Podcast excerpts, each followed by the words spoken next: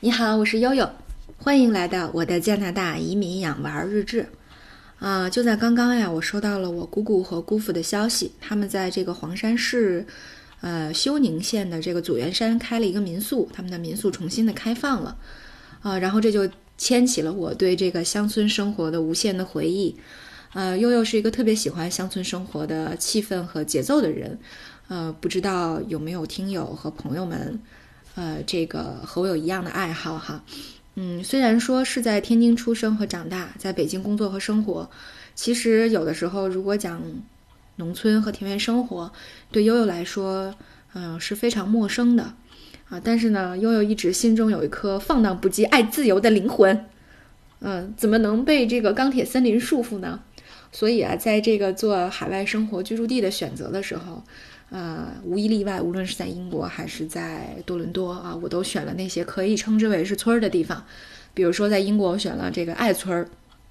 啊，爱村是一个这个呃被几个小山啊，圣戴维斯山、埃克维克山几个小山环抱的一个山谷，一个河谷啊，它有一条河叫埃克埃克维克河。这个呃一个一个小的一个山城，呃一个河谷的城市。啊，所以非常非常的美。而我那时候上的大学呢，呃，也是英国的第二十个啊被批准的第二十家植物园，其中有上千种这个植物的品种啊。我们可以说生活的是一个相当田园的一个环境了。呃，呃，在那个地方你可以吃那些没有喷淋过农药的香甜的梅子啊，山沟沟里还有那些上百年荼蘼轮回着的野花和古木啊。我们家门口有几棵古古木，有红豆杉，有这个呃这个橡木，然后有很多树木都是七八百年的历史啊，成年人要四棵四个人才能环抱过来。所以就是再往西走呢，还有国家公园，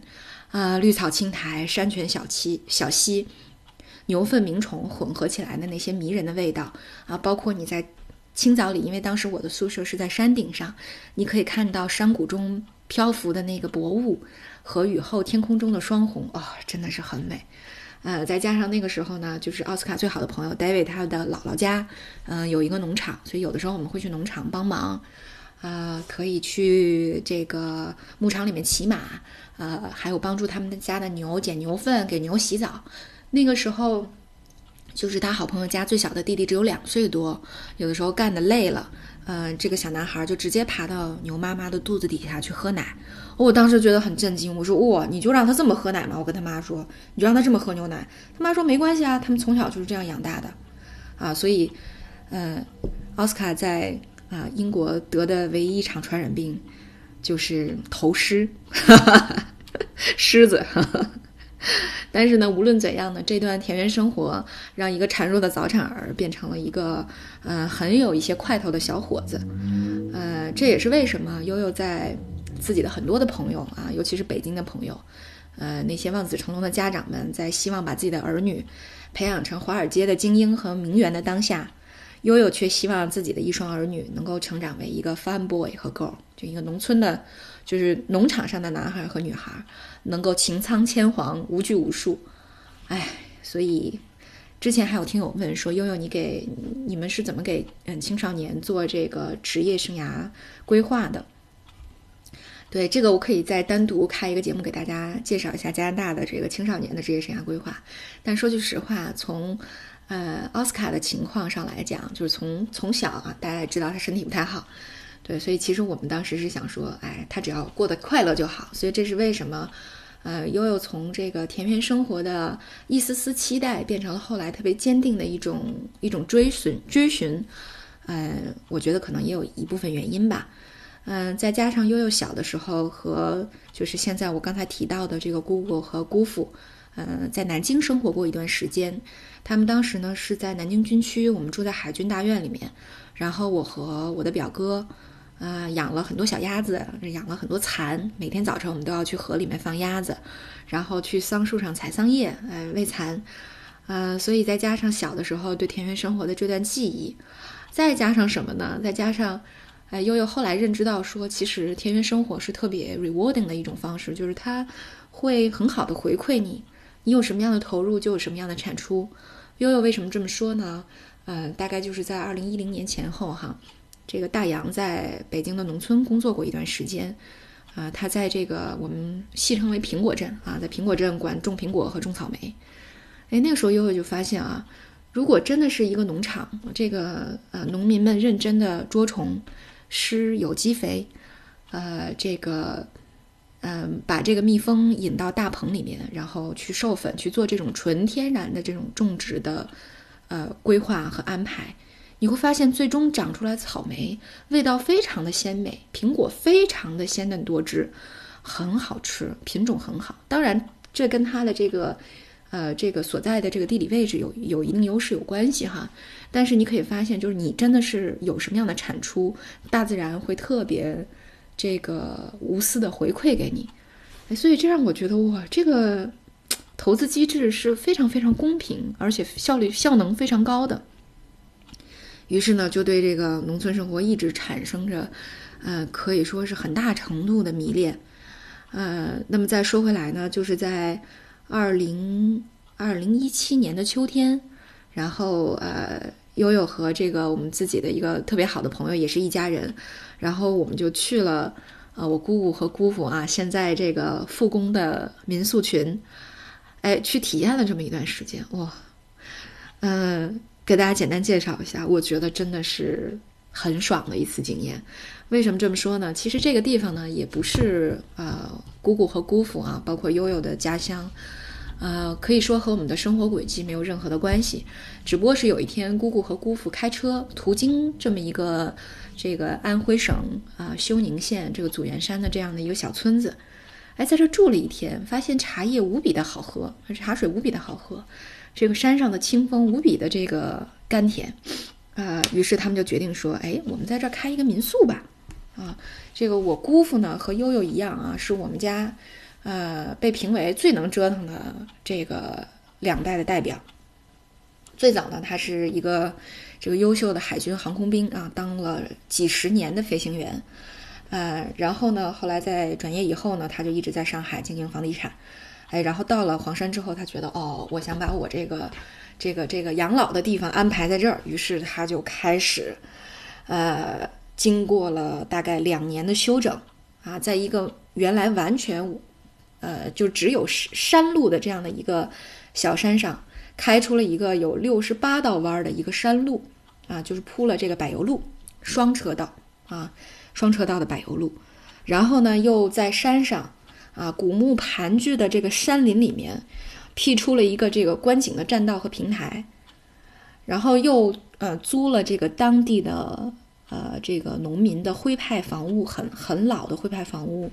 重新整改。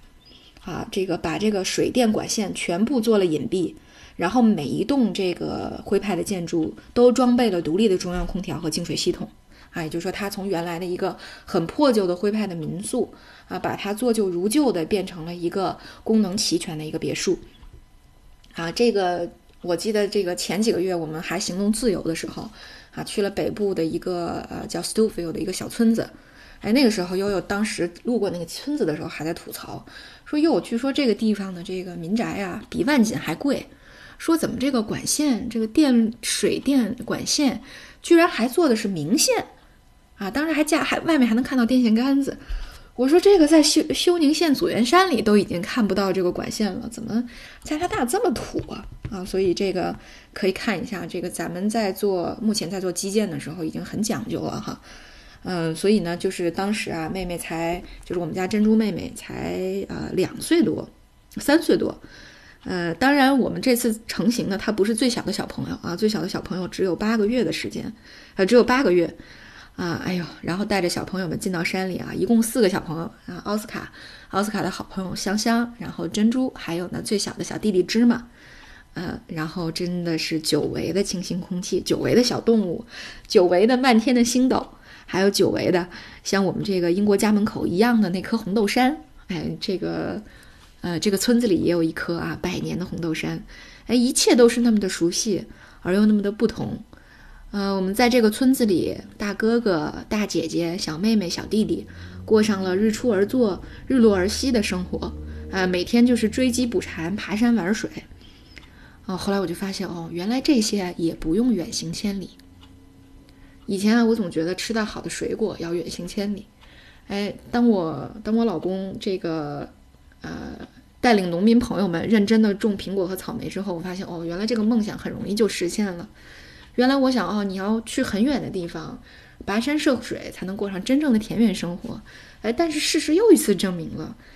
也不必这样啊，也不必远行千里。其实呢，这样美好的田园生活也近在眼前。再加上，呃，姑父当时还组织了很多，比如说，呃，和当地的挥嫂的交流，还有教我们怎么，呃，晒这些，呃，这个蔬菜干儿，然后怎么打糯米糍粑，呃，然后怎么箍桶，所以每天，啊，包括怎么去井里打水，哎，其实每天的这个生活还是很丰富的。呃，如果住腻了的话呢，其实周围还有很多很有这个徽州风骨的景点儿啊、小吃啊。那么他们在做的第二个民宿群呢，就是在黄山市的新安江畔啊，所以新安江畔还有很多咖啡吧、酒吧可以泡泡吧啊。嗯，当然了，那其实车程只有一个小时呢，就到了黄山的景区，还可以观海观赏这个云海、怪松、奇石和这个熙熙攘攘的人流哈。但如果你要不喜欢人流，其实我觉得在祖元山爬爬山也是一样的。嗯，最后临走的时候呢，我们家奥斯卡还说。哎呀，我真是不想走了。我在组员做的植物标本真的是超级牛的，有羊角蕨、七形七形料、红豆杉、海金沙等等等等。哎呀，如果可能的话，谁不想这个长居休宁组员呢？又能休息安宁，又能一祖思源，何乐不为呢？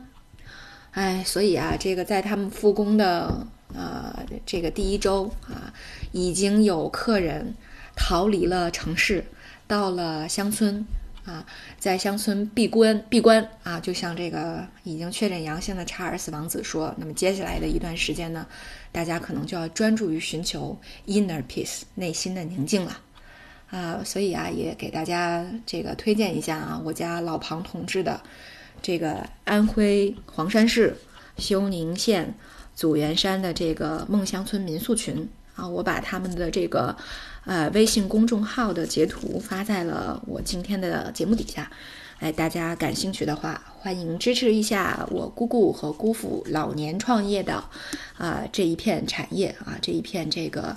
呃亲近田园、亲近这个呃徽派乡村的这样的一份心意和梦想啊！感谢大家对悠悠的关注，那今天我们就到这里了，希望大家有个好梦。